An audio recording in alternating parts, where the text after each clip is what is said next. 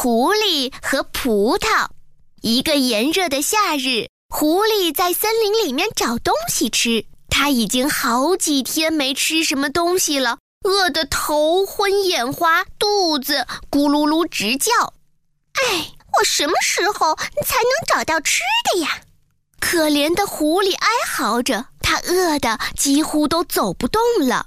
走啊走啊，不知道走了多远，突然发现前面有个果园。狐狸走进果园一瞧，哇，里面种满了葡萄呀！一串串熟透的葡萄，又大又圆，挂在葡萄架上，好像在向它招手，馋得它直流口水。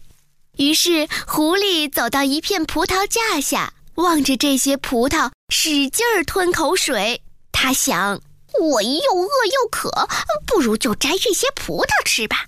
嗯，这些葡萄一定又甜又多汁啊！狐狸踮起脚尖，伸长手去摘葡萄，可是踮的脚都酸了，却怎么都够不着。于是狐狸后退了几步，向前一冲，跳起来，使劲儿的抓，可是还是够不到葡萄。哎呀，葡萄架太高了！焦急的狐狸后退又试了试。一次、两次、三次，连续几次都没有够着葡萄。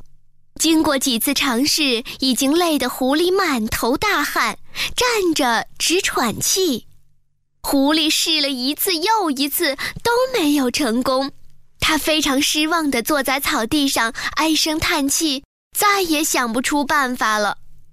最后，狐狸觉得自己是吃不到葡萄了，他决定放弃。于是他站起来，昂起头，望着那些成熟的葡萄，撇撇嘴，边走边说：“嗯，这些葡萄还没有成熟，我敢肯定它是酸的，要不然早给别人吃光了。哼，我才不吃呢！”小朋友，瞧这只狐狸多狡猾呀！有些人就像这只狐狸一样，得不到某些东西，就说这东西不好。其实就是自己骗自己。